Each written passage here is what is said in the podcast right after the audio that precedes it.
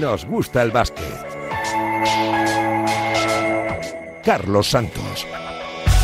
Y con Raúl Santamaría al frente de los mandos técnicos, ¿qué tal? ¿Cómo estáis? Muy buenas. Bienvenidos una semana más a Nos gusta el básquet. Es la recta final de este 2023 y la recta final también de la primera vuelta en todas las competiciones. La ACB que está absolutamente igualada con el Real Madrid y el Unicaja de Málaga como únicos pasajeros confirmados para la Copa del Rey con hasta 10 equipos peleando por esas últimas seis posiciones y una Euroliga que afronta también un final de año tremendo, un sprint final para terminar la primera vuelta con sorpresas positivas, la de la Virtus de Bolonia, negativas, la del Milán y con los cuatro equipos de nuestra liga, los eh, cuatro españoles optando absolutamente todo. El récord lo tiene el Real Madrid con un balance de 26-2 en lo que va de temporada. Intratable el equipo de Chus Mateo, solo el Unicaja y el Fenerbahce han sido capaces de ganar al vigente campeón de Europa, que mira también al futuro con optimismo, con tranquilidad y también un poco inquietante lo que pueda pasar con algunos de sus principales jugadores. Acaba contrato el 30 de junio Eddie Tavares, también Mario Gessonia, dos de los hombres principales del conjunto blanco y de los que habla así Chus Mateo.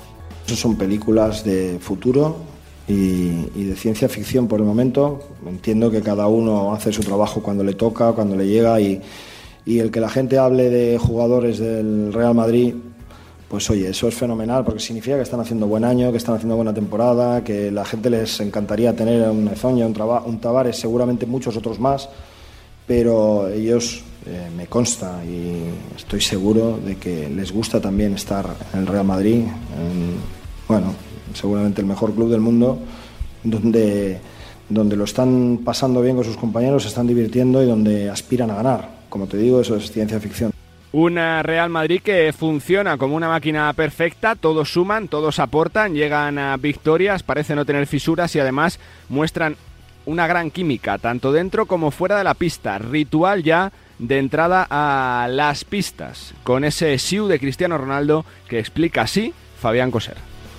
Mario lleva haciendo esto desde el año pasado, él solo, y le dejábamos solo, ¿no? En un momento dado hemos pensado que, bueno, eh, agradecer el momento que está teniendo él, eh, que está jugando espectacular, y, y, bueno, yo creo que es el madridismo, ¿no? Cristiano Ronaldo, el Siu, pues eh, para nosotros también siempre ha sido importante y, no es, bueno, ninguna falta de respeto al equipo contrario, más bien es, es nosotros disfrutando jugando juntos. Los blancos consiguieron este pasado fin de semana el pase a la Copa del Rey de Málaga, donde ya está clasificado como anfitrión el vigente campeón, el Unicaja de Málaga de Ivón Navarro. Enorme racha de resultados, nueve triunfos consecutivos para los malagueños.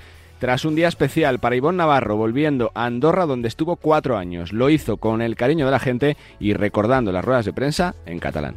Pensaba que, que, que vaig estar pitjor, ah, honestament. Crec que, que que, que, que no? Però, bueno, ha estat molt bé perquè no, no, no, no ha, ha, sigut, ha sigut tot molt improvisat, no? Sin más, no, sense històries. I crec que, bueno, mmm, no, no puc parlar per la, per la gent, però sí que puc parlar per mi i bueno, jo aquesta és eh, casa meva. És així. Eh, quan arriba l'estiu, vosaltres ho sabeu, eh, vinc aquí amb el meu fill i estem una setmana veient els amics i, i els amics del meu fill i eh, quatre anys són, és molt temps i bueno, estimo molt a la, a la gent d'Andorra, de, de, de, del club i, i només es desitjo el millor, el millor, i arribarà. Le desea lo mejor Ivonne Navarro al Morabanc Andorra, que está en esa zona media de la tabla. Más de entrenadores victoriosos. Alex Mumbrú, después de salir silbado hace una semana en la Fonteta, ha revertido la situación con una semana perfecta para Valencia Basket, ganando los tres partidos, la semana doble de Euroliga y en una cancha complicadísima en la que nadie había conseguido el triunfo hasta el momento, la de Lucas Murcia. Palabras de Alex Mumbrú. Valencia Basket lleva muchos años jugando Euroliga y, es la primera vez que habíamos en jornada triple no habíamos conseguido ganar los tres partidos cuando jugamos el, último en ACB en casa y esta vez, eh, pero nunca lo habíamos conseguido eh, jugando el partido fuera de casa. ¿no? Yo creo que hay que felicitar a mis, a mis eh, jugadores por, por el esfuerzo que han hecho, la mentalidad que han tenido desde el primer minuto y sobre todo la fortaleza mental que han tenido en la prórroga. Y de las palabras de Mumbrú las de Banja Marinkovic, en un gran momento de forma, él y su compañero en el perímetro, Marcus Howard, disfrutando la gente de Vitoria con los francotiradores, seis triples para Marcus Howard, otros tantos para Banja Marinkovic, que habla así de su compañero en el perímetro. Joder, bueno, si tienes este tirador en, tu equipo con esta mentalidad y, esta, y esta velocidad de tiro, creo que no es que solo, solo puedes disfrutar. Entonces, cuando, por ejemplo, como, como ahora dije, cuando él mete primera parte, toda defensa está con él, estamos solos, yo, Talas, Chima, tenemos que meter. No hay broncas con Dusko. Con Dusko sabes plan y si sigues este plan estás bien. bueno, hay broncas cuando no sigues el plan, claro. Como con todos uh, en perdón.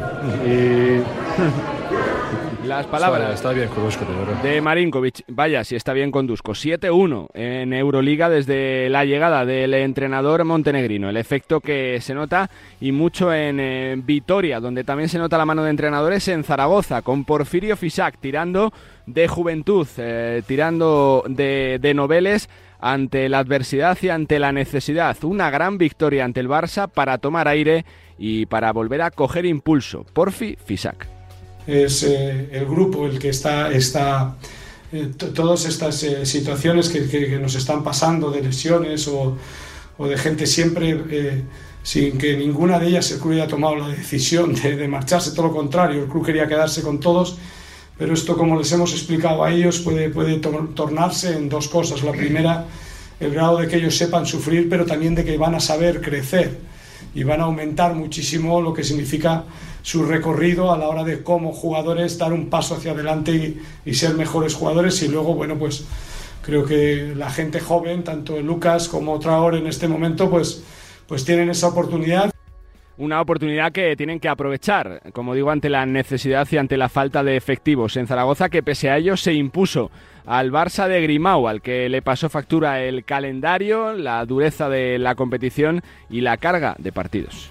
Sabemos lo que tenemos, sabemos que, lo que hay y, no, no, no, no, tendría, evidentemente se puede, pero no es en ningún momento ningún tipo de excusa al cansancio físico ni mental. Para eso somos el Barça y estamos compitiendo al máximo nivel. No, no, no podemos cogernos eso como excusa. Mm, yo siempre soy el primero que ante un mal partido, ante una derrota, me miro a mí mismo y, bueno, pues quizá no he sido capaz de, de mentalizarlos bien o mm, de hacer que, de salir con otra, bueno, de otra manera. Más de entrenadores de equipos en apuros. El Lenovo Tenerife, ahora mismo fuera de los puestos que dan acceso a la Copa del Rey, con un calendario complicado y puede ser que obligado a ganar por lo menos tres de los cuatro partidos que quedan en la primera vuelta para clasificarse para la Copa. El conjunto canario que es subcampeón el año pasado en esa final ante Unicaja de Málaga. Cayeron derrotados en eh, Vitoria y eso cambia y mucho las cuentas que hace Chus Vidorreta. Tenía muy buenas cuentas hasta, hasta el partido del Obradoiro el otro día, ¿no? Ahora ya, bueno, la cuenta cambiaba si ganábamos hoy. Bueno, nos quedan ahora otro partido muy importante fuera de casa contra Manresa. Si no sacamos ese, pues ya tendremos que ganar los tres y, ver cómo, qué es lo que hacen los demás. No dependeremos de nosotros. Si, si sacamos ese partido en Manresa, pues todavía yo creo que tendremos una oportunidad de depender de nosotros mismos. Esas son las cuentas que te puedo hacer donde se ha tensado las situaciones en Palencia. El equipo escolista, con una victoria en 13 partidos, está ya a tres de los eh, siguientes equipos en la tabla, del Breogán, que ganó a domicilio, y también eh, de Zaragoza y de Granada, que volvió a dar una exhibición ofensiva precisamente al equipo palentino, en el día que le costó el puesto a Marco Justo, el entrenador tinerfeño, que además... Eh, dejó, descartó por segundo partido consecutivo a Yannick Franke, algo que en el club, por supuesto, no ha gustado nada. Ha sido decisión técnica como también fue decisión técnica no viajar a Gran Canaria. Sí, la decisión técnica, la decisión técnica es que para mí cuando un jugador no va en la misma línea que el equipo, para mí no, no, no está yendo como, como creo que debería ir. Cuando alguien piensa o, ha pensado más en su individualismo o en sus estadísticas individuales, eh, para mí, yo como principal responsable, eh, habrá otro que le saque partido seguramente, pero yo, eh, yo tengo una, una filosofía, eh, creo que los partidos que hemos competido eh, los hemos competido como equipo, no por individualismos. Dos sonidos eh, más de la actualidad. Simon Birgander, lesionado en Murcia. Y ojo porque puede ser más grave de lo que se pensaba. Puede estar incluso dos o tres meses de baja después de las últimas pruebas. Contratiempo importante para el conjunto murciano, que están puestos de playoff. Tiene la clasificación en su mano y muy cerquita, pero que pierde al mejor jugador hasta el momento en cuanto a valoración de la liga. Así califica la lesión de Birgander el director general del club, Alejandro Gómez. Bueno, pues es peor que ayer cuando sacamos el comunicado, porque después de revisarlo más médicos y demás, parece que han encontrado algún problema más y, están valorando incluso la posibilidad de que tenga que ser intervenido y no, no es para estar para ser optimistas, desde luego. No perdemos un jugador normal, perdemos un jugador que, que estaba haciéndolo muy bien con nosotros y que a nivel estadístico era el mejor jugador de toda la Liga CB. Cuando te pasa eso, hay dos formas de tomártelo. Venir aquí, lloriquear y poner parches, como hacen muchos, y, y empezar a decir que ahora vamos a tener muchos problemas y que fíjate, se nos ha lesionado Virgander, pero no, no lo vamos a hacer. Lo que vamos a hacer es dar un paso adelante todos y no solamente por el equipo, sino también por él. Y un último sonido que marca la actualidad, el del presidente de la Federación Española de Baloncesto, Jorge Garbajosa, en el diario Marca. Jugar en casa es complicado, es muy bonito, como jugador es espectacular, pero cuando lleva una serie, no solo ya de presión cuando estás en el campo, sino que tienes compromisos comerciales, atención mediática, familias, pero al final tienes una serie de distracciones añadidas que, que, que contar con ellas y son así. Pero creo que, que para los cuatro, lo digo en serio, ¿eh? para estos, los cuatro países, tanto Puerto Rico como los tres europeos, jugar en casa es un plus. Creo que tienen un puntito ganado por delante. Las palabras de Garbajosa hablando sobre el preolímpico del próximo mes de julio. Por cierto, que en esta semana hay que hablar también de reencuentros, porque el jueves 14 vuelve Pablo Lasso al Wizzing. Va a jugar 18 meses después en la cancha del equipo al que hizo campeón tantas y tantas veces y seguro que recibe el cariño de la que fue su afición. No podrá volver, sin embargo, Mirotic al Palau de momento. Sigue lesionado con el Milán y se va a perder unas cuantas semanas más de competición. En la LEP sigue el ten con ten entre San Pablo Burgos y el Estudiantes. En la Liga Femenina, el Guernica rompió la imbatibilidad del Avenida después de 10 jornadas y en la NBA volvemos a hablar y mucho de LeBron James y sus Lakers que se han llevado la primera edición del In-Season Tournament, la Copa de la NBA que tendrá continuidad pero cambios, como dijo Adam Silver, fueron los mejores en la Final Four de Las Vegas y se llevan otro trofeo para las vitrinas. Valoraron como pocos el torneo y los Lakers de LeBron MVP vuelven a ser eh, campeones. Por cierto, en una liga que está viviendo dos rachas negativas históricas, 17 derrotas seguidas para los Spurs de Wembanyama y 20 para los eh, eh, Detroit Pistons en un absoluto desastre de temporada. De todo eso y mucho más vamos a charlar enseguida. Tenemos grandes entrevistas, grandes protagonistas y también, por supuesto, mucho que analizar en una semana, como siempre, de baloncesto. Se va acabando este 2023, pero todavía hay mucha tela que cortar. Bienvenidos una semana más a Nos Gusta el Básquet. Nos gusta el básquet. Bueno, pues es un lujazo ¿eh? poder hablar con el MVP de noviembre del ACB, jugador de Gran Canaria. Saludo a Cristian Gil. Cristian, ¿qué tal? ¿Cómo están? Muy buenas. Muy buenas, Charlie, ¿qué tal? Porque está siendo un absoluto jugón este Nico Brusino, este principio de temporada. La verdad que sí, que sin duda está en uno de sus mejores momentos. Yo diría que es el mejor momento de su carrera, aunque creo que él está más capacitado que yo, por supuesto, para, para verificar ¿no? si eso es así o no. Vamos a preguntárselo. Hola Nico, ¿cómo están? Muy buenas. Hola, buenas, ¿qué tal a todos? Bueno, es el, ese, es el, es el gran baloncesto de tu carrera que estás jugando ahora, Nico. Sí, sí, hoy en día sí, pero bueno, creo que en todos los años que yo llevo en España, cada temporada fui creciendo y eso es lo importante, que no, que yo pienso que, el, que la temporada siguiente va a ser la mejor, así que estoy aprovechando el momento, estoy preparándome para seguir manteniendo el nivel pero creo que no es, eh, no es mi, mi tope máximo. Creo, pienso que puedo dar más. Lo que se está viendo es a un, a un eh, líder dentro de la pista, también fuera Nico, ¿qué te ha dado ya Kalakovic para sacarte tan buen rendimiento, tanto baloncesto en ti? Bueno, la confianza, creo que eso es, fundamental para un jugador, cuando tenés la confianza del, del, entrenador, de tus compañeros, de la gente, de todo, de la ciudad, eh, creo que eso ayuda mucho y después, bueno, yo trato de hacer las cosas que, el equipo necesite. Eh, hay días que me tocará hacer más puntos o otros rebotes, eh, pero siempre tratando que el equipo funcione bien y gane, que eso es lo importante. La temporada por ahora, Nico, va perfecta en Eurocup, con pleno de victorias, peleando por el reto de la Copa del Rey. Es quizá la copa más cara ¿no? de los últimos años, Nico, ¿no? Por lo que hay en la clasificación, con hasta prácticamente 7-8 equipos por esas cuatro últimas plazas ¿no? de la Copa.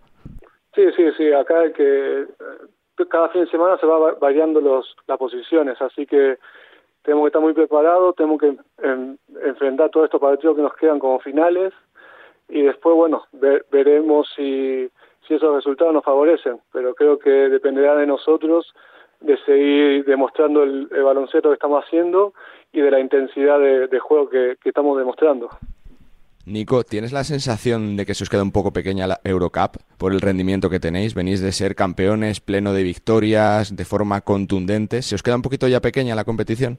No, no, pequeña no. Creo que estamos en esta fase ahora, en, esto, en estos primeros 10 partidos, estamos un paso adelante, porque también la Liga Española te exige eso, digamos, a nivel táctico, estamos compitiendo todo, todos los fines de semana a, nivel, a, una, a un nivel muy alto. Y quieras o no, eso a la hora de la Eurocup, a nivel táctico, a nivel scouting, estamos un poquito más alto que ellos. Eh, pero hay, hay equipos de Eurocup que son muy buenos, que tienen jugadores muy buenos, muy talentosos, pero bueno, creo que nosotros estamos más como equipo y no individualmente como algunos otros equipos.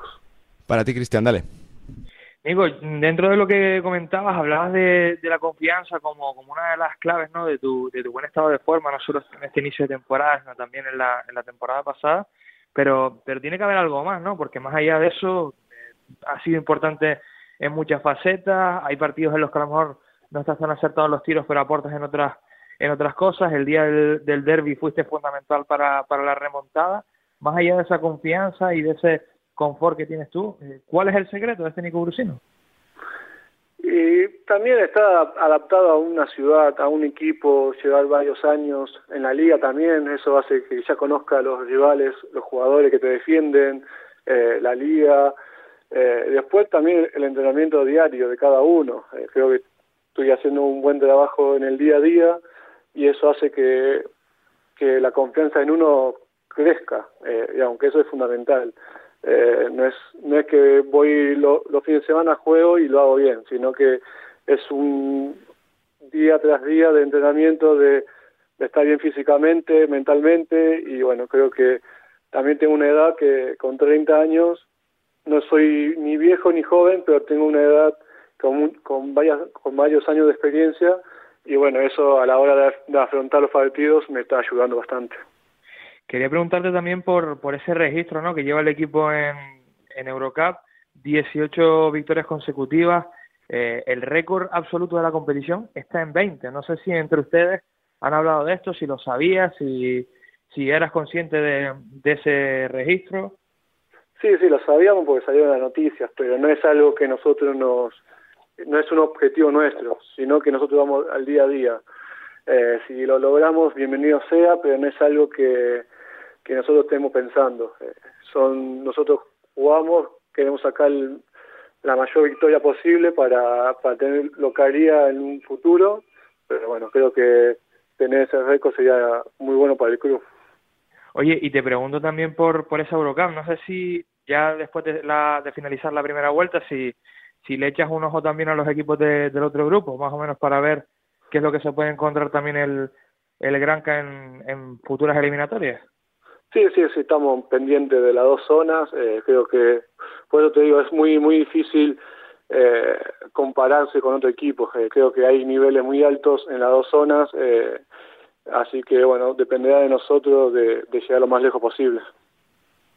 Me quedan tres preguntas, Nico. Eh, te quería preguntar cómo cayó ¿no? dentro del grupo, ¿no? sabiendo la dificultad, lógicamente, presupuestaria que hay, si fue un poquito de chasco, ¿no? Cuando ganáis el título, no poder jugar la próxima temporada la Copa Europa. Si entendisteis que el club no quisiera dar ese cierto pasito para adelante, Nico.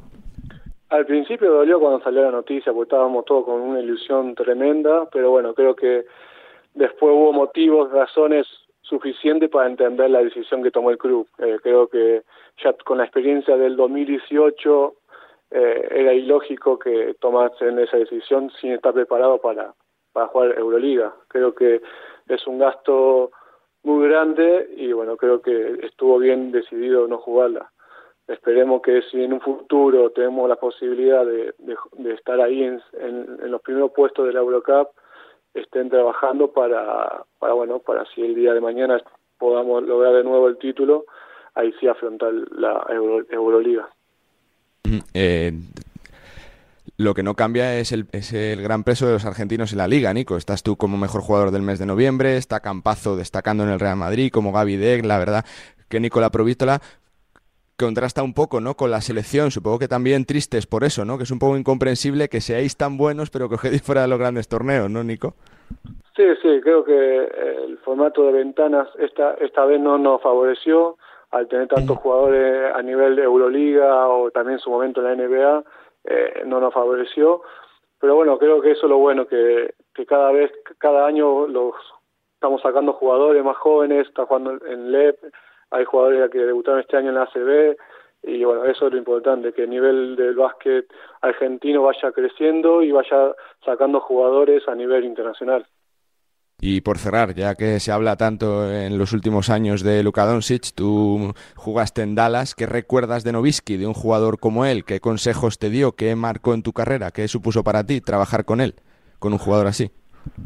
Eh, fue tremendo, eh, me ayudó mucho en el día a día, eh, me, ayudaba en el consejo en, en el sentido de no tanto en el en el él diciéndome pero sí demostrándome cómo se preparaba un jugador de NBA de tanta calidad que tenía él de cómo se entrenaba cómo se preparaba cada día. Eh, y yo aprendí mucho de eso que cada día para él era una final y, y cada día se preparaba para eso. Eh, tanto mentalmente como físicamente así que eso es un aprendizaje que, que me llevo de él y de todos los compañeros que tuve en la NBA que creo que que a pesar de tener un mal, mal día, al día siguiente tienen que estar preparados para, para afrontar un nuevo compromiso. Pues felicidades, Nico, por eh, tu tiempo, por tu temporada y sobre todo que salga todo realmente bien. Suerte y gracias, Nico. Vale, muchas gracias a ustedes. Nico Brusino, Cristian, mejor jugador del mes de noviembre, no por casualidad, sino porque, como decías, está posiblemente en el, en el mejor momento de toda su carrera. Para mí no hay duda, Charlie. Yo creo que este Nico Brusino que hemos visto, yo no lo he visto en ningún en ningún otro sitio. Eh, a nivel de madurez, él lo decía, está en una edad perfecta para, para, para jugar, eh, conoce el juego, conoce la liga, conoce a sus compañeros, con, con Lakovic está muy, muy cómodo y da la sensación, al menos cuando, cuando uno le ve jugar en directo, que, que ya sabes que, que bueno, que, que se ven más cosas ¿no? que, que por la tele, que, que va a meter todos los tiros que quiera y que va a poder ayudar al equipo en lo que quiera porque, porque está muy metido, incluso el día del derby que, que llegaba después de esa lesión que se, eh, que se hizo en Zaragoza, aparece en el último cuarto para levantar prácticamente el partido él solo, anota el triple para poner al Granca por delante y aunque las cosas no, no salieron bien en la prórroga, porque al, final acabó ganando Tenerife y, y también Nico no, no pudo jugar al final del partido porque se marchó con cinco faltas, pero pero da la sensación de que de que puede hacer lo que quiere, de que puede hacer lo que quiere y que está en ese punto de, de carrera en el que en el que seguramente estemos viendo al mejor Nico no Él dice que le queda todavía cosas por mejorar, esperemos que, así sea por el, el bien del Granca. La verdad que sí, uno de los nombres propios de la temporada, la cara visible, la estrella de un Granca de nuevo asentado en la élite de nuestro baloncesto. Fuerte abrazo, Cristian, gracias. Un abrazo, Charlie, adiós. Lujazo, Nico Brusino, uno de los grandes protagonistas de la temporada aquí en Nos gusta el básquet. Venga, seguimos.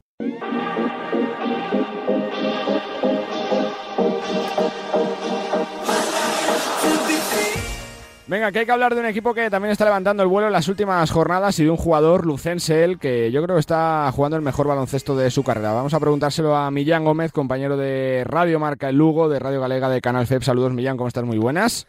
Hola Carlos, muy buenas. Porque hay un jugador eh, de Lugo, lucense, que lleva muchos años ya plenamente en, en la élite de nuestro baloncesto, que está jugando, puede ser el mejor baloncesto de su carrera.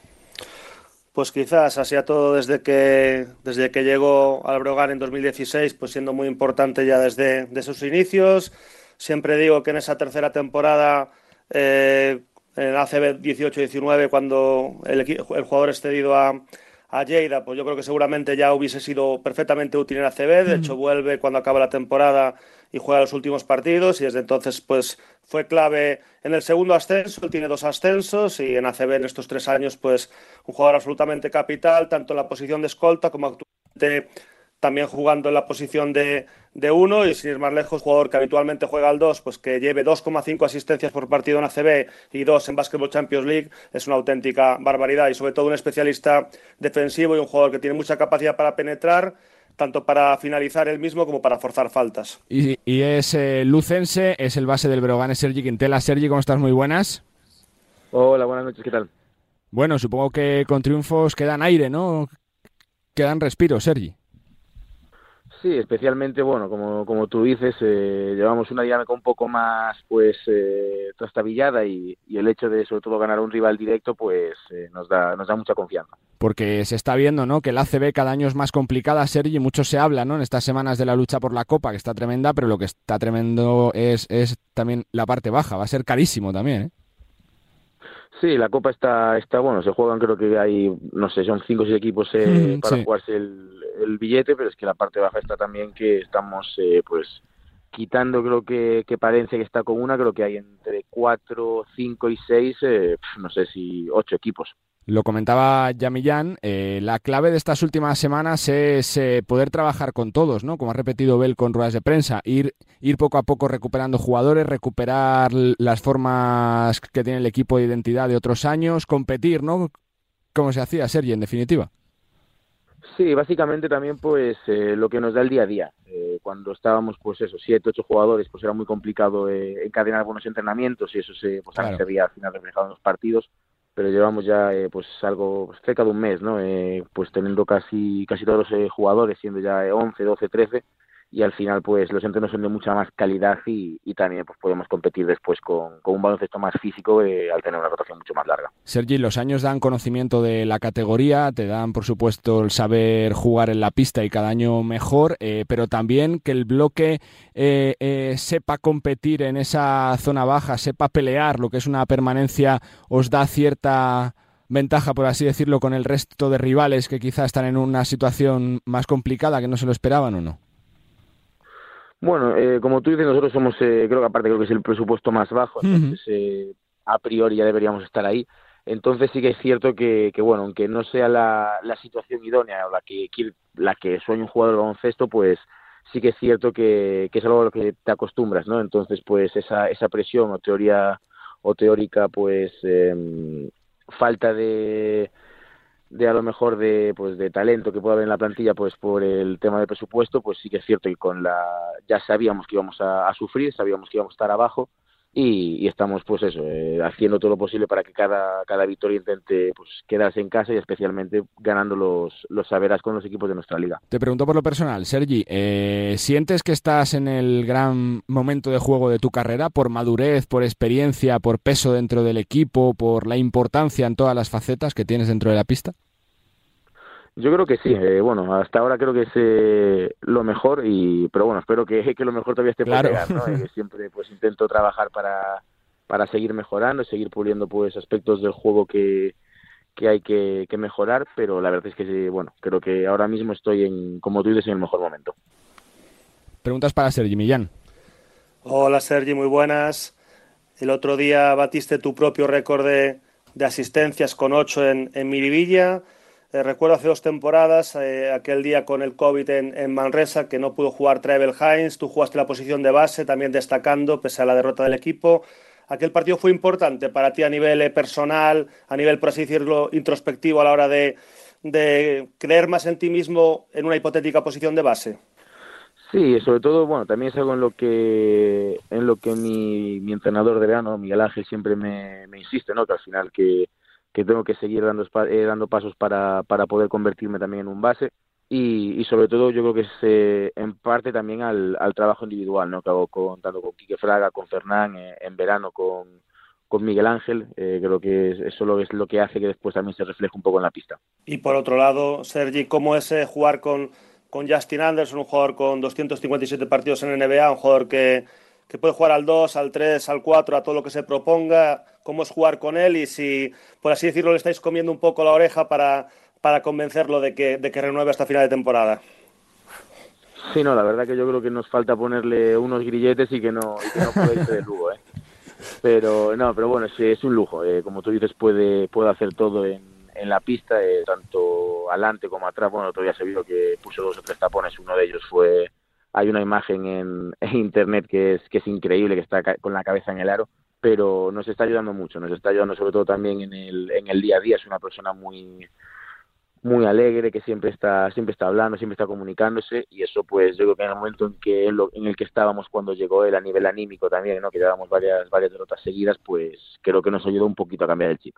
Y por otro lado, ¿cómo estás viendo la, la evolución de, de un base ya sí que específico, como es el caso de Conor Frankham, que, que cada vez está mejor, sobre todo ganando confianza en ese, en ese bloqueo directo para buscar tiro, incluso, por ejemplo, eh, el otro día en una penetración recordando a su a esa rapidez que había mostrado en, en Murcia y todo pese a haber sufrido recientemente una, una tragedia familiar tremenda. Pues yo creo que al final eh, se está viendo que cada día está mejor. Al final, eh, cuando llegó, sí que es cierto que necesitaba un poco más de, de tiempo para, para coger el ritmo y, y coger la forma. Y luego, bueno, pues llegó, pasó lo que pasó, ¿no? Y, y no ayuda. Al final eh, se le cortó un poco la, la dinámica también. eh, a nivel anímico no, no es fácil, pero está siempre poniendo de su parte para, para mejorar, siempre con actitud positiva. Y yo creo que nos está, nos está ayudando mucho. Al final es, es algo que necesitamos. Tiene muy buen tiro exterior y, y al final no lo puedes dejar ni, ni medio ni medio metro, ¿no? Es, es un francotirador. Para la gente de Lugo, de la Tierra, jugar la Champions, ¿qué supone para vosotros, para el club, Sergi, para los jugadores? Bueno, para, para tanto para él como para mí es algo es algo increíble, es algo que no que no nos imaginábamos hace pues eso cuatro años, hace cuatro años cuando estábamos en la LEB no no podíamos ni, ni imaginarlo y, y poder pues eh, representar a, a nuestro club pues por toda Europa es algo es algo increíble, especialmente pues por cómo cómo se ha dado estos últimos años del organismo, ¿no? Que hace ocho o nueve años parecía que el club estaba a punto de desaparecer, la gente fue quien lo quien lo salvó y que ahora puedan también pues disfrutar de, de su club dando pues eso eh, dando una vuelta por Europa pues es algo es algo que se merecen Por eso te quiero preguntar, por lo que se vive ahí en Lugo, ¿no? Cada vez que jugáis, cuando paseáis por la calle, una ciudad que respira deporte, que respira baloncesto, ¿cómo lo pasáis allí vosotros, Sergi?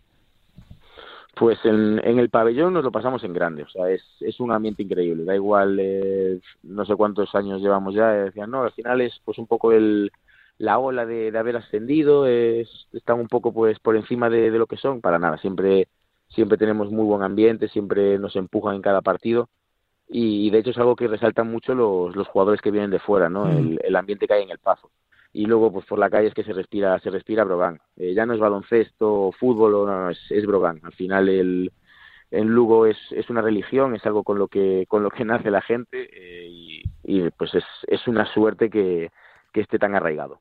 Y la última por mi parte, Sergi, te quiero preguntar un poco, ¿no? Por, por lo bien que enseñáis allí para los jugadores, ¿no? Porque cuando uno, uno repasa el roster, ¿no? De esa temporada histórica que relataba antes eh, también, eh, por supuesto, Millán, eh, ves a Sana Musa, ves a Tyler Kalinowski, ves a Travel Hines, los tres siendo titulares y sobre todo siendo realmente buenos, ¿eh? O sea, pedazo de equipo teníais, ¿eh, Sergi?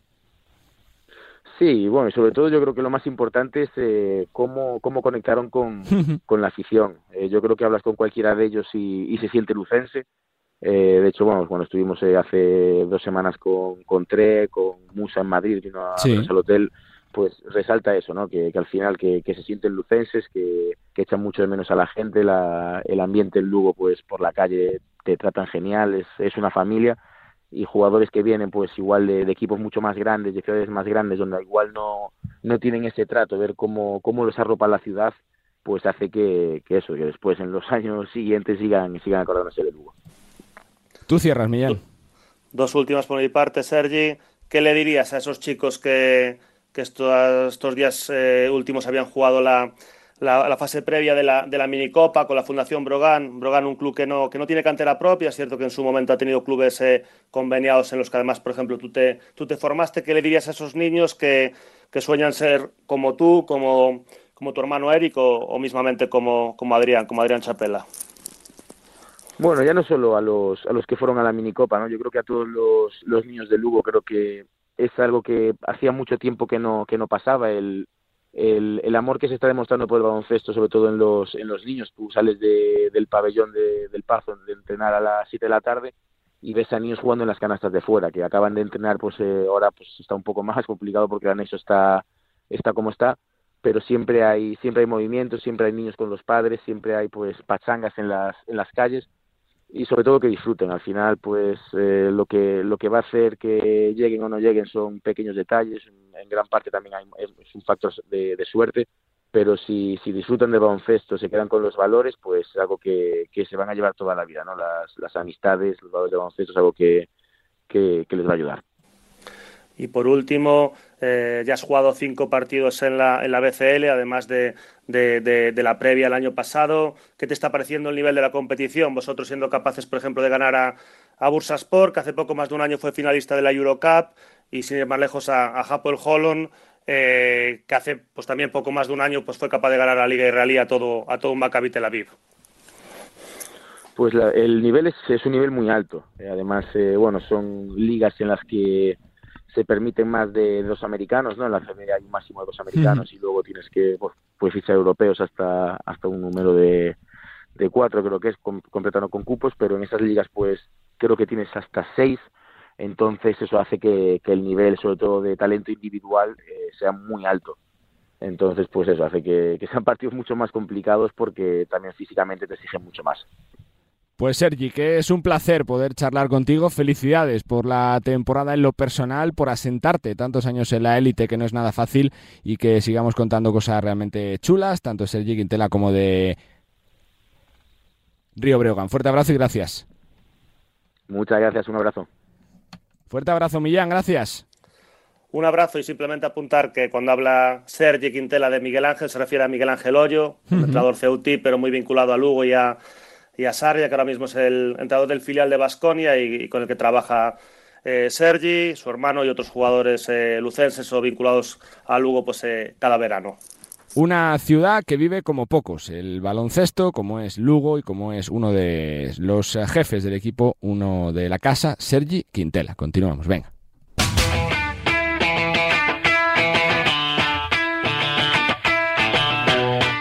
Venga, tiempo de análisis. En este nos gusta el básquet. A mi lado en el estudio, Enrique Corbella. ¿Cómo estás? Muy buenas. Llamarme Enrique. Bueno. No, no, que, Como dice siempre, ¿no? Que te lo agradezco, que te lo agradezco. Enrique te lo agradezco. Corbella. Sí, También sí. está desde la redacción de Movistar Plus, Chema de Lucas. Chema, ¿cómo estás? Muy buenas. Hola, muy buenas. Y desde la redacción del Mundo, Lucas de Bravo. Lucas, ¿cómo estás? Muy buenas. Hola, ¿qué tal? ¿Cómo estáis? Bueno, por comenzar por la CB, Enrique. Eh, quedan cuatro jornadas para el corte de, Copa. Eh, tanto Real Madrid como los malagueños están ya clasificados. Parece que el Barça se va a meter con nueve victorias. Eh, después está, comienza ya el atasco con Valencia, con Murcia, con Tenerife, con Gran Canaria, con Juventud. Hay prácticamente 10 equipos prácticamente para, para siete plazas. ¿Cómo lo ves? ¿Ves sorpresas o no? Te, tengo que decir que todo esto lo has dicho de memoria sin, sin mirar la clasificación, en lo cual me sorprende.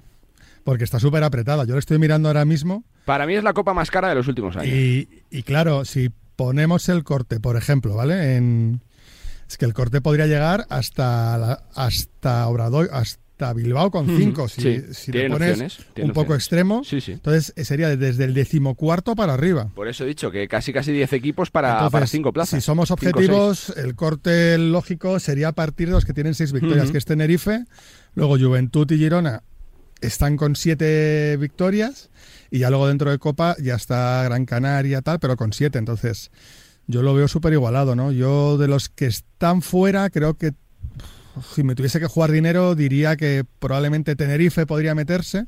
Si, si me tuviese que jugar 5 céntimos. Y si tuviese que dejar uno fuera. Pues no porque no crean ellos, pero por plantilla creo que Manresa se le puede hacer más largo. Chema, tú que haces labor de scouting eh, cada fin de semana para la televisión, eh, que sigues de cerca el mercado, eh, los fichajes que va a haber con la lesión de Birgander en Murcia de un par de meses, eh, ¿cómo, ¿cómo, crees que eso puede condicionar en la pelea por la Copa? ¿Cómo lo ves en eh, esa, esa pelea, esa lucha? Bueno, creo que como decía Corbella está todo muy muy abierto. Vamos a ver, ¿no? Creo que por ejemplo eh, Lenovo Tenerife pues ha tenido un par de, de derrotas que seguramente uh -huh. no esperaba y, y, vamos a ver qué es capaz, si es capaz de hacer, sobre todo porque ahora tiene bastantes partidos en casa y eso debería ser clave para, para ellos, pero en cambio, si no recuerdo mal, tiene una salida a Manresa, o sea, hay muchos duelos directos, eh, empezando por este fin de semana, eh, que curiosamente me toca a mí, hay un eh, Girona Juventud, ¿no? que es no, noveno frente a décimo.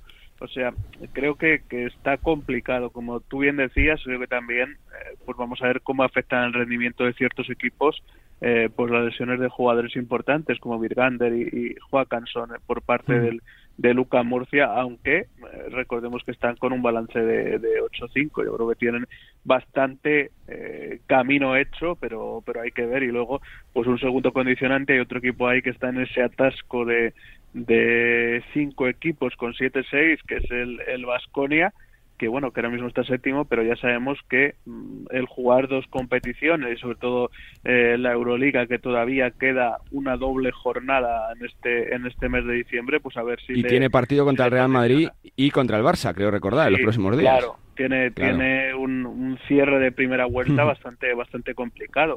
O sea, bueno, creo que todavía hay que esperar por lo menos mm, eh, pues, pues una jornada para que se clarifique se clarifique un poco todo antes de, de esas jornadas navideñas para ir viendo cómo se aclara y despeja el camino. Para ti, Lucas, ¿te salen más o menos de carrilla 6-7 equipos o, o aún, aún, aún, aún tienes dudas de lo que pueda pasar? Me salen seis, Ujú. eh, porque, bueno, veo a los cinco primeros, incluido Murcia, a pesar de las bajas, pero bueno, tiene una inercia muy muy positiva y eso que ha perdido dos partidos ahora en ACB, pero cómo está compitiendo y cómo está el equipo, sobre todo jugando en casa, eh, creo que no se le va a escapar a la presencia en Copa. Y Vasconia le meto también, tiene un partido que más adelantado ahora contra Palencia, que, está, que acaba de despedir al entrenador, que a priori es un partido sencillo y si no hay sorpresas se va a sumar una victoria más. Eh, luego verá que tiene eh, un calendario complicado, pero lo tiene muy cerca. Y luego va a depender los otros equipos, sin duda, de- del calendario. Eh, claro, es, imposible saberse de memoria cuatro jornadas de cinco o seis equipos.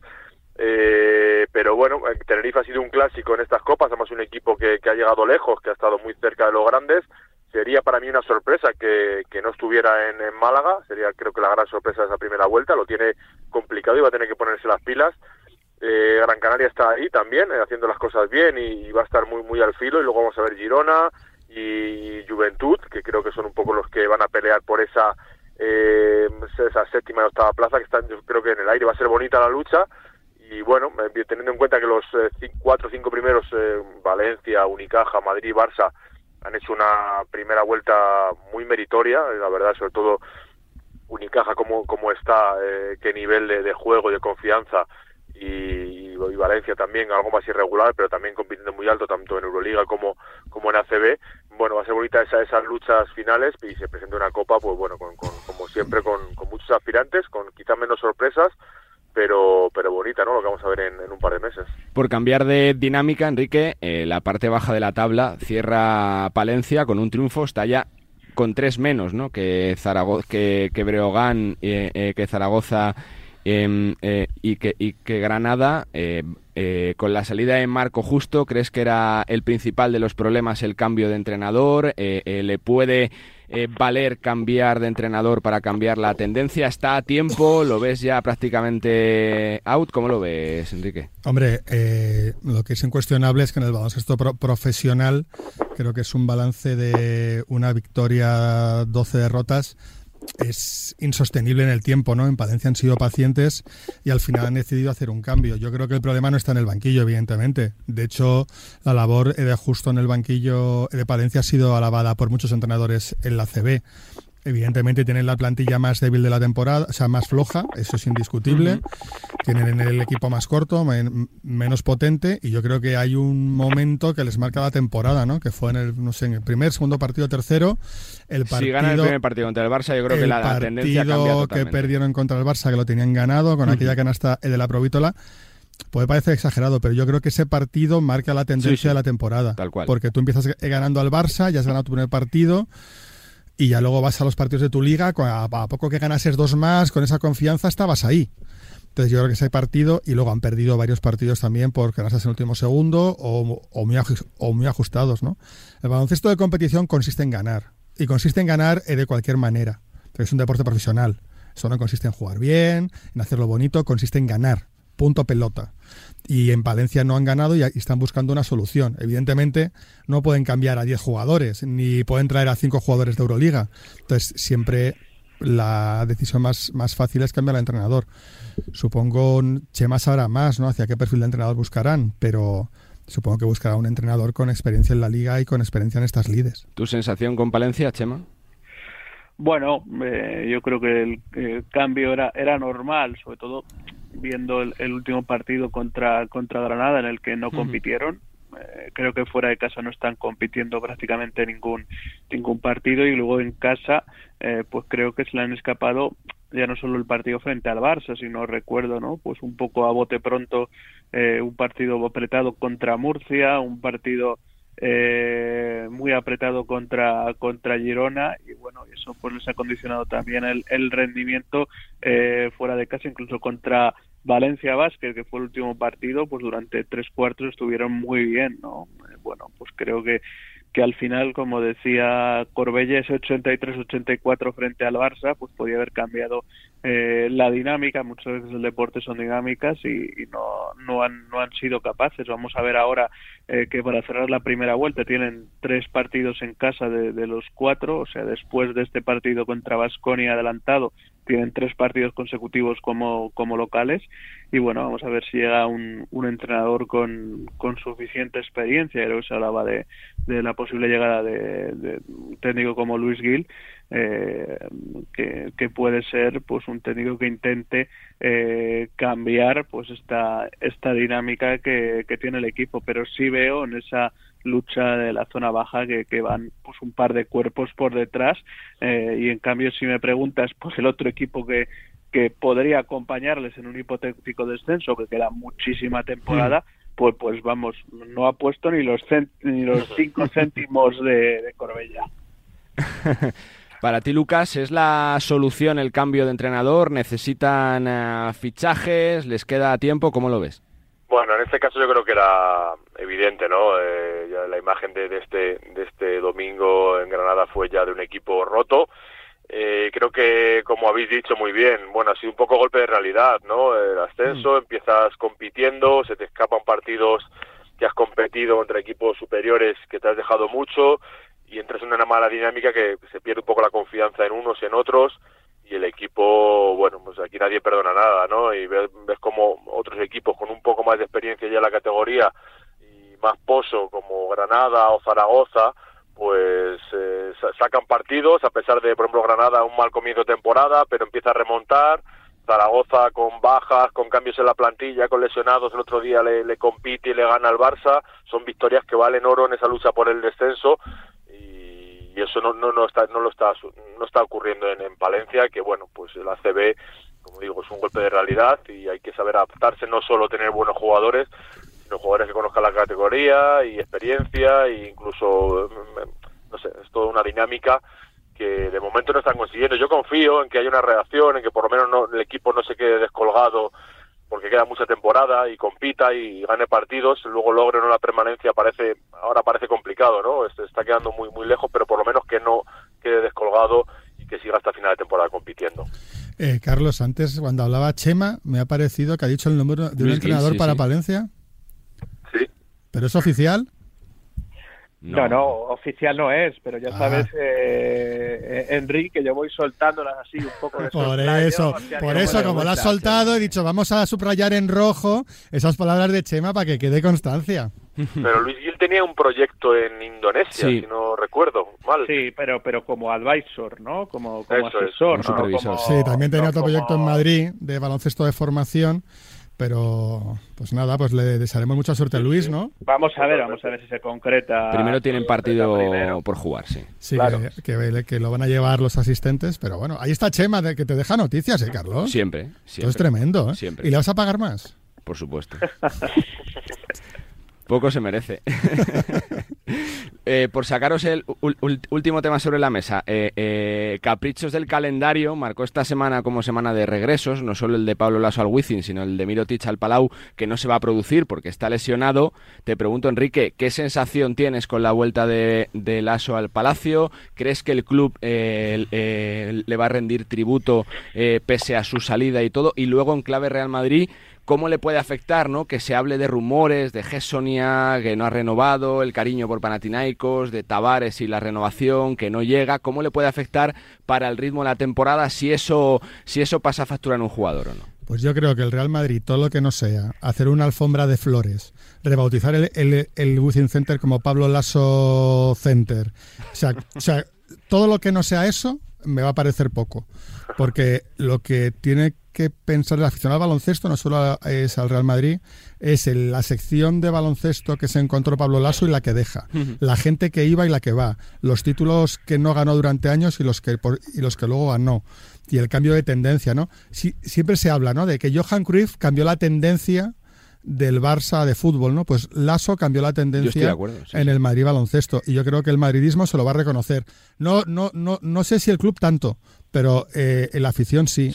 Y, respecto a los jugadores del Real Madrid y el mercado, es que era la ley del mercado. El Real Madrid tiene jugadores top, todo el mundo los quiere. Yo creo que su prioridad, como están demostrando, es, Tavares y lo entiendo. Si, si, yo tuviese que poner todos los, los huevos en una cesta, los pondría en, en la de Tavares. Tienen curro este verano, ¿eh? porque hay 6-7 jugadores que acaban contrato. Sí, pero la prioridad estaba. O sea, yo, yo si yo fuese director deportivo del Real Madrid, mi prioridad absoluta y todo iría por renovar a Tavares. Y a partir de ahí intentaría construir un equipo como pudiese o, con cuantos más pudiese renovar. Pero prioridad Tavares. ¿Tu sensación, Chema? Si yo fuese director deportivo del Real Madrid, ha dicho Corbella. Sí, ¿eh? postulándose, ¿eh? Noticia que deja también Corbella en el programa. Alguno en el, estudiante se va a sentir mal después de este. Esta, en el estudiantes, en el estudiantes, en el estudiantes no me quieren. Ya le está sonando el teléfono, Chema. Además, en el Estudiantes tienen un gran jefe de cantera, que es Arjonilla, que al que quiero mucho. Desde aquí le mando un abrazo. Que no, que no me vende en el club. No, no me postula para nada. Porque tiene miedo que lo despida. es, broma, Arjonilla. Bueno, pues bueno, evidentemente yo creo que sobre Pablo Lasso ya ha dicho todo lo que se puede decir por Bella. Creo que bueno, que, eh, que la valoración es de cómo estaba la sección antes y cómo, cómo está ahora, ¿no? De esa travesía en el desierto, eh, pues de muchos años, ¿no? De, de vaivenes, e incluso de, ¿no? ¿Cómo decirlo? De, de bandazos a bueno a tener un criterio y, uno, y una línea marcada totalmente clara. Y luego sobre, sobre los fichajes, eh, o sobre las posibles salidas. ¿Vas a darnos una noticia, Chema? No, no, no voy a daros ninguna noticia. pero, pero, claro, es que esa es la clave, es muy pronto. Yo hmm. entiendo que se hable, yo entiendo que, eh, que bueno, que al final, pues esto es así, ¿no? Eh, que Hezon ya, pues, siempre ha declarado su amor eh, ¿no? por el Panathinaikos, lo que pasa que probablemente volvió en un momento en el que, bueno, pues no había esa pujanza o esa bonanza que hay ahora mismo en, en, el club de, de Atenas. Eh, vale, entiendo, bueno, porque también se ha hablado mucho de la no renovación todavía de, de Tavares, pero lo que creo sí es reprobable es, bueno, pues, pues esas declaraciones de, de Yanakopoulos en un momento en las que no vienen a cuento y sobre todo eh, frente, eh, ¿no? A un equipo de tu misma competición. Eso no me parece, bueno, pues eh, pues totalmente lícito, ¿no? Sobre todo porque estamos en, en diciembre y sobre todo porque es un mandatario de, de, un club. Ya sabemos que le gusta hablar, que le gusta generar polémica, todo lo que queramos, pero no me parece incluso incluso ético que la gente hable, eh, que los periodistas hablemos. Pues bueno, pues pues esto es así. Eh, va implícito un poco en el negocio, pero creo que lo criticable es, es bueno, pues aquellas declaraciones un poco echando leña al fuego. Tú cierras, Lucas. Bueno, con lo de Lazo solo un pequeño apunte. Yo creo que el recibimiento del Wifi va a ser calurosísimo, esperado, eh, más mucho más emotivo que, lo que pueda surgir del propio club, porque bueno, eh, también la situación fue rara, el tiempo pasa y, y, es verdad que el Madrid ha avanzado muy bien, ¿no? O sea, que ha superado esa etapa que parecía difícil de igualar o superar con, con lo que está haciendo Chus Mateo, que no olvidemos que es el Sí, sí. actual campeón de la Euroliga y tiene al, al Madrid como arrasando ¿no? en este comienzo de temporada, o sea que ha superado bien esa, esa transición. Y el mercado, bueno, yo creo que con Tavares eh, el Madrid eh, trabajó mucho este verano y no, y no consiguió llegar a un acuerdo. Eso a mí me preocupa, ¿no? Eh, me- vamos, no, a mí no me preocupa, sino la situación, eh, porque parece que, que no es tan sencillo, ¿no? Renovar a un jugador que, como ha dicho eh, Corbella, eh, es todo, ¿no? Es el principio, el fin de Real Madrid, es el, el pilar sobre el que se sienta todo lo demás y debería ser la prioridad número uno. Si no has conseguido en un verano que has negociado mucho eh, renovarle, pues ahora las, las cosas son más complicadas porque el jugador se va libre, porque bueno, siempre queda la, la NBA y el dinero que ofrece. Y luego el tema de Sonja, pues eh, a ver, yo, yo puedo entender mucho el amor por el Panathinaikos y todo lo que quieras, pero un jugador que ha encontrado por primera vez en su carrera una estabilidad es. enorme en el Madrid, que está jugando como nunca, ahora alimentar los rumores de una posible marcha, creo que lo primero es perjudicial para él, porque creo que no va a estar en ningún sitio mejor como que en el Madrid. Así que veremos, veremos también, porque esas cosas deben influir ¿no? en las carreras de los jugadores. La verdad que sí, sea como fuere, quedan muchos meses de temporada para disfrutar y ya se hablará, eh, sobre todo a partir de después de la Copa del Rey, cuando empiecen los rumores en torno al mercado. Señores, que es un placer, gracias Enrique. Un placer, Carlos. Chema, fuerte abrazo, gracias. Fuerte abrazo, chao. Fuerte abrazo, Lucas, gracias. Muchas gracias a vosotros, chao, chao. Hasta aquí el tiempo de opinión de este Nos gusta el básquet, como siempre, con muchos temas sobre la mesa. Continuamos, venga. Can't stop the spirits when they need you. This life is more than just a read through. She works the nights by the water. Bueno, se coronaron los Lakers en el primer in-season tournament de la historia, igual que el anillo de la burbuja. En ese tipo de torneos se mueven a la perfección. LeBron James, Anthony Davis y compañía. King James, de nuevo, el mejor jugador en esa Final Four de Las Vegas y en esa final ante Indiana Pacers que le da un trofeo histórico a los Lakers. Nacho Losilla, ¿cómo estás? Muy buenas. Muy buenas, Carlos. Pues eh, como dices, ¿no? Un eh, in-season tournament que se ha coronado de forma espectacular, ¿no? Porque las sensaciones a nivel general han sido muy positivas en, en diferentes ámbitos, ¿no? Para los fans, para los jugadores, en general, muy buenas sensaciones con este torneo. Por eso te quiero preguntar por el peso que tiene la Copa, ¿no? Porque es verdad que es un trofeo durante la temporada, que es el primer año que se produce, pero es un trofeo para los Lakers que va a contar en sus vitrinas también, Nacho, con mucho peso. Sí, la, la realidad es que todavía no sabemos lo que va a terminar siendo la Copa NBA, ¿no? A- acaba de nacer, es, es el claro. primer año, entonces puede terminar siendo algo relevante, eh, por supuesto no que alcance el, eh, el peso de ganar la, la temporada NBA, pero eh, no, no sabemos en, en qué va a terminar la NBA. De hecho, eh, perdón, la Copa NBA, pero los Lakers ya han anunciado que van a colgar un banner en el pabellón, pero la idea es que si vuelven a ganar la Copa NBA añadan eh, otra marca eh, dentro de ese banner, digamos como para diferenciar que no vas a colgar un banner eh, por cada por cada Copa NBA como si fuese un trofeo, ¿no? de, de campeón de la liga. Entonces hay que hacer esa diferenciación, pero no sabemos en qué va a terminar la Copa. Mientras tanto, la primera la han ganado los Lakers. Te quiero preguntar un poco por el balance general que se hace de del torneo, Nacho. ¿Te ha gustado el formato, el desarrollo, cómo es, dónde debería mejorar, qué va a mejorar? Eh, ¿Qué te ha parecido? Sí, pues yo creo que en general es, es eh, mínimo una, un notable en general para, para el formato y sobre todo para la NBA, porque al final, haciendo un esfuerzo sencillo, digamos, en el sentido de la Copa NBA, la gran mayoría de partidos, salvo la final, todos han sido partidos que contaban para temporada regular. Entonces, lo que has hecho es reforzar la temporada de 82 partidos y conseguir que en encuentros que realmente son de fase regular haya habido más atención, que los jugadores se lo hayan tomado más en serio. Hemos visto muchos partidos de marcadores ajustados y, y auténticos partidos de, de ambiente de playoffs, ¿no? Eh, entonces, por ejemplo, Tyrese Halliburton, ¿no? Ha sido una de las grandes Sin historias duda, también del, de la Copa NBA, el nivel que ha ofrecido. Eh, y bueno, también las, las canchas, ¿no? los colores de las canchas que han sido uno de los de las eh, cuestiones también más comentadas de, de la Copa. Te quiero preguntar por eh, dos rachas negativas de equipos. Eh, primero, Nacho, por los Spurs. 17 derrotas seguidas con Wembanyama. Eh, no sé si, si te sorprende por la crudeza de, de la racha, si te lo esperabas, ¿qué se puede esperar de estos San Antonio Spurs?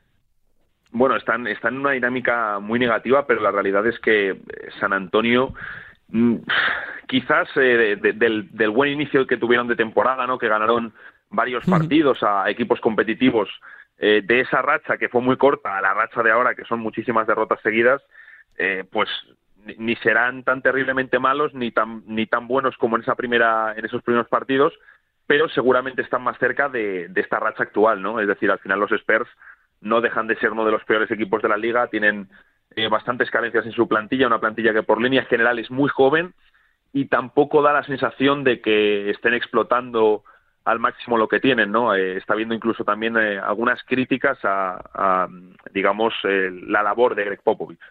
Y luego los Pistons, son ya 20 derrotas, si no me corriges, Nacho, consecutivas. Eh, lo de los Pistons es más normal de los últimos años, pero con Monty Williams es un dato realmente también revelador, ¿no? De lo mal que está una franquicia histórica como los Pistons. Sí, de hecho, bueno, salió, ¿no? Que Monty Williams eh, hace dos años con los Phoenix Suns consiguió un noviembre perfecto, no perdió ningún partido, ganaron los Suns todos los partidos del mes de noviembre y dos años después con Detroit Pistons no gana ningún partido en todo el mes de noviembre, ¿no? Entonces sí que es cierto que Detroit eh, es un equipo que no, no transmite buenas sensaciones, están jugando realmente muy mal, muy mal y, bueno es, un equipo que ahora mismo está está hundido, ¿no? Yo les en cuanto a sensaciones me transmiten las peores sensaciones viéndoles jugar junto a Washington Wizards, ¿no? A nivel corporal. Mm. San Antonio es que yo creo que realmente ellos le falta calidad a lo mejor sí. yo creo que les falta les falta calidad pero lo de Detroit sí que no, no, tiene buena pinta no juegan bien tienen carencias Bogdanovich lesionado entonces son son muchas cosas. Y la última que te hago Bronny James no el debut del hijo de LeBron después del susto que dio hace poquitos meses con su fallo cardíaco qué se puede esperar de de Bronny James no cuándo se espera su salto para la gran liga si es que se produce Nacho bueno, al final, eh, en este caso, lógicamente, al final, lo primero es eh, que es que es una muy buena noticia después de lo que sucedió, que, pueda volver a jugar al baloncesto. No hay muchos casos de eh, jugadores que les sucede algo así y les dicen los médicos que no pueden volver a jugar nunca un partido profesional, ¿no? Entonces, pues en ese sentido es, es, motivo de celebración, pero vamos a ver un poco qué sucede con el caso de Bronny James, que es cierto que estaba situado como una elección alta del, del próximo draft, no un, no un pick 5 o un pick top 5, pero sí una elección de, de, lotería incluso en, la, en el próximo draft. Pero vamos a ver qué sucede ahora, ¿no? Porque al final eh, acaba de debutar, eh, también tuvo minutos limitados, vamos a ver cómo va cogiendo ritmo y cuándo se presenta, ¿no? Pero quizá podemos entender eh, que, que, haga otra temporada más en, en la NCAA, y que pueda hacer una temporada completa y quizá dar el salto. Yo entiendo que irán midiendo ahora un poco según vaya evolucionando Brony, Brony en cancha. Pues así están las cosas, con los Lakers y LeBron campeones y con dos equipos en dinámica negativa contrastando con otros que lo están haciendo realmente bien. Seguiremos contándolo. Fuerte abrazo, Nacho, gracias. Abrazo, Carlos. Desde la redacción de Dazón, Nacho Losilla, siempre acertado en su apunte sobre la mejor liga del mundo, la NBA. Nosotros que seguimos con más temas. Venga. Carlos Santos, nos gusta el básquet. Venga, pues me apetece irme a Sevilla, porque es una plaza con mucha historia, con mucha solera en el baloncesto. Este año está en la Liga LEP, en la segunda división de nuestro baloncesto, y intentando formar un proyecto competitivo que le permita regresar cuanto antes a la élite. No comenzaron bien las cosas con Javi Carrasco y desde hace unas semanas está Bruno Savignani como entrenador. Saludos Bruno, ¿cómo estás? Muy buenas. Buenas, eh, todo bien, todo bien, muchas gracias. Bueno, van van poco a poco saliendo esos resultados también, ¿no, Bruno? Para dar confianza al trabajo del equipo. Sí, exactamente, exactamente. No, no, no fue un, inicio de, temporada fácil, pero ahora mismo estamos encontrando nuestro, nuestro camino y nuestra eh, línea de trabajo y poco a poco el proceso las cosas van mejorando y, vamos dando paso adelante. Los entrenadores siempre sois de coger proyectos desde el principio. Bruno, cuando te llama el club para hacerte cargo del equipo, ¿qué pensaste? ¿Que, que el reto era complicado? Que, que, todavía había tiempo para conseguirlo como oportunidad? ¿Qué es para ti, Bruno? Ah, exactamente. Obviamente es eh, más fácil y mejor cuando uno empieza, empieza del inicio, pero tampoco eh, pude dejar pasar una oportunidad de trabajar con, con, un equipo con tanta historia y, tan grande como, como el Betis. Eh, bueno, me vi muy motivado, creo que sí, es verdad, la situación era mejor, pero al mismo tiempo creo que tenemos tenemos todavía mucha mucha cosa, mucho campeonato adelante y podemos cambiar y, conseguir nuestro reto. Por eso te quiero preguntar, porque es una liga eh, que hay que conocer muy bien, ¿no, Bruno? ¿Cuántos, eh, ¿Cuánto vas poco a poco conociendo del Aleporo, ¿no? Que es una liga muy particular, con una forma diferente de, de jugar de las grandes ligas. ¿Qué te está pareciendo? Sí, muy bien, sí, una liga muy competitiva, es verdad, un poco particular, pero al mismo tiempo, obviamente, antes de, de, mi llegada ya la miraba, la, o siempre mirado, porque siempre he tenido muchos jugadores brasilianos, algunos, algunos de los cuales eh, he trabajado con la selección, en la selección brasileña, entonces yo siempre he seguido. Obviamente ahora más aprofundado porque eh, obviamente trabajo y mirando mucho partido, nos preparando mucho para cada, cada juego que tenemos, eh, pero veo una liga muy competitiva, una liga eh, dura, una liga dura donde muy, muy difícil, los partidos son siempre muy, muy complicados.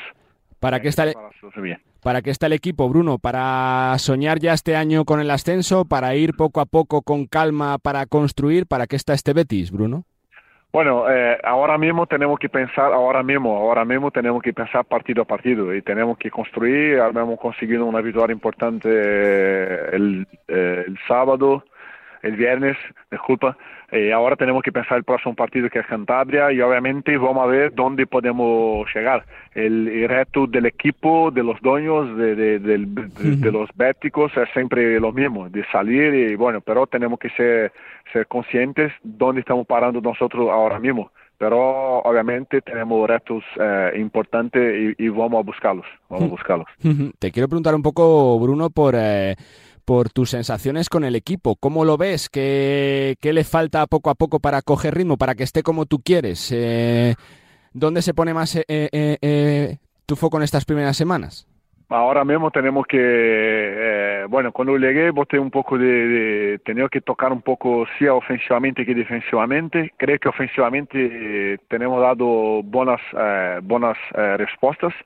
Habíamos siempre hecho buenos partidos ofensivamente aparte del partido en Lleida. Y defensivamente seguramente eh, donde hoy, como hoy, tenemos que hacer pasos en adelante. Eh, jugar mejor defensivamente, rebotear más y ser más compactos eh, atrás. Eso, eso eh, para mí es, la clave hoy para, para que conseguimos más, más, más victorias, ser más sólidos el, el 40 minutos atrás. Bruno, ¿sientes que es la, la, gran opción de tu vida como entrenador? Que estar ya en España, ponerte en el foco, te va a venir bien para, para darte a conocer, para, para crecer más como entrenador, si cabe? Sí, claro, seguramente, seguramente por eso te dice, ¿no? Que al momento que me llegó la, la oportunidad, eh, y no pensé mucho. Obviamente tenía contrato en otro equipo, estaba, estoy en Europa hace ya cuatro años. eh, tuve la oportunidad de trabajar con entrenadores muy importantes, eh, sea a nivel de, de, selección brasileña que de clubs. Eh, bueno, eh, sí, eh, pues pensé así, sigo pensando y trabajo todos los días para que las cosas salgan bien. En los últimos años has trabajado mucho con Asa Petrovic, que es un, es un hombre muy querido en Sevilla también. ¿Qué te ha dicho? ¿Qué consejos eh, sí, te ha dado bueno, para afrontar no, el reto? Sí, bien, trabajé con él cuatro, casi cinco años uh -huh. con la selección, trabajé también en Italia con él, y bueno, eh, me, ha, me, ha, dicho y me ha hablado muy bien de la ciudad, de la gente, de todo eso y de la importancia del baloncesto de la ciudad. Entonces, me, seguramente continuamos a cambiar mensajes. El otro día, después del, del partido, me, me, escribió. Está siempre, estamos siempre conectados y seguramente eh, una persona muy querida para, para mí, muy importante en mi vida y en la mi profesión también. Y, y aprovecho para hablar siempre y para trocar ideas y, y experiencias. Te quiero preguntar un poco por ti para conocerte un poco más, Bruno. ¿Qué filosofía de baloncesto te gusta? ¿Cómo te gusta que sean tus equipos? ¿De qué entrenadores eh, has, has, tenido más referencias para formarte en tu carrera? Sí, bueno, eh, yo, yo he tenido, bueno, grande oportunidad de, de, haber trabajado con entrenadores muy importantes, entrenadores que han conseguido cosas importantes en sus carreras, uh -huh. comenzando por Sergio Hernández, el argentino lo deja. Sí trabajé con él. Eh, cuando empecé ahí, luego tenía pocos años de entrenador, tuve la oportunidad de trabajar con él, aprendí mucho, mucho de lo que de respeto de preparación de los partidos y todo eso. Y después en los últimos años también, obviamente, con Petrovic, el, el tema de, de cómo eh, gestionar todo el equipo y toda esa cosa, él para mí es el número uno. Y después, obviamente, en los últimos dos años trabajé con Luca Banchi, que dispensa comentarios ¿no? en el momento un grandísimo entrenador que ha hecho muy bien con la Letonia en el Mundial y que está haciendo muy bien con la Vitos, y, y que es uno de los grandes eh, croatas también, antiguo. Eh, entonces, bueno, obviamente intento e intenté tomar siempre un, un, poco de cada uno. Y también, entonces el baloncesto que me gusta a mí es uno que nosotros tenemos que ser consistentes defensivamente, agresivos, agrediendo el balón todo el tiempo y en ataque que, que seamos eh, lo más dinámico posible. Intentar jugar con más pases, menos botes, eh, que, que, eh, que, para mí pienso siempre que una cosa está interligada a la otra. Si atacamos bien, defenderemos bien. Entonces hay que cuidar de las dos partes. Eh, en ataco, bueno, más que todo eh, compartir los balón, más pases, menos bote, esas cosas. Yo, yo creo mucho en eso.